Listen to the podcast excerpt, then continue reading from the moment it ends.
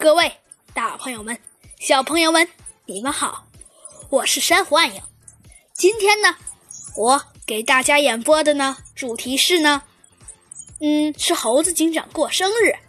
嗯，这篇文章呢，是其中一位热爱《小鸡墩墩探案记》和《猴子警长探案记》的人的点播的呢一个节目，所以呢，我就特意为他。录了这么一集猴子警长呢过生日的这种主题，如果呢大家呢想让我录猴子警长干了什么事儿，或者小鸡墩墩怎么样了，也可以点播。当然了，是先到先得啦。好啦，今天我就说到这里了。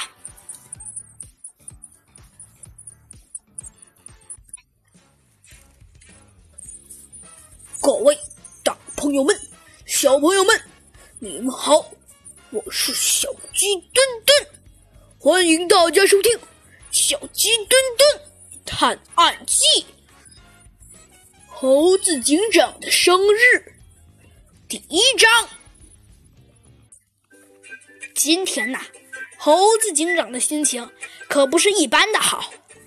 今天他早早的起床，刷完了牙，好像在着急着等待着什么。过了一会儿。门铃响了，猴子警长也不着急，慢慢悠悠的走到门前，问道：“谁呀？”猴子警长的语气好像知道是谁来的了一样。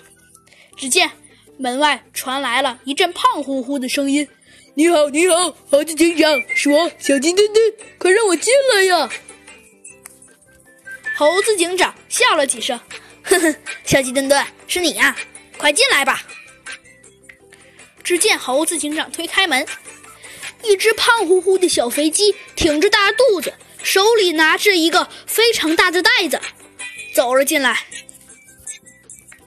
小鸡墩墩把袋子往猴子警长的办公桌的椅子上一放，气喘吁吁地说：“嗯嗯，猴子警长，猴子警长，这个手……呃，不不，呃，这个袋子也也也也也太重了。”猴子警长有些好奇的问：“啊，小鸡墩墩，那里面是？”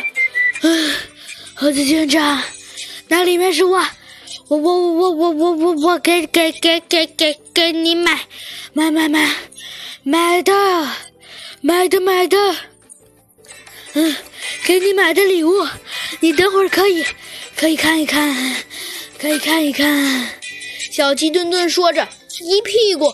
坐在了猴子警长的椅子上，但是他忘了椅子上还放着那个大塑料袋呢。结果他一下子坐在了那个大袋子上，他哎呦的一声惨叫，一下子从椅子上跳了起来，不满地说道：“哎呦，我我怎么忘了这个椅子上还有我给你的礼物呢？”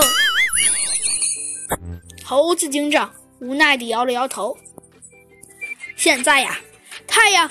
已经从二十度角升到四十左右了。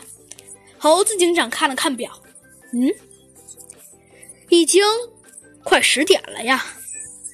就在这时，又有一阵门铃响，小鸡墩墩急匆匆的跑向门去，一把拉开了门。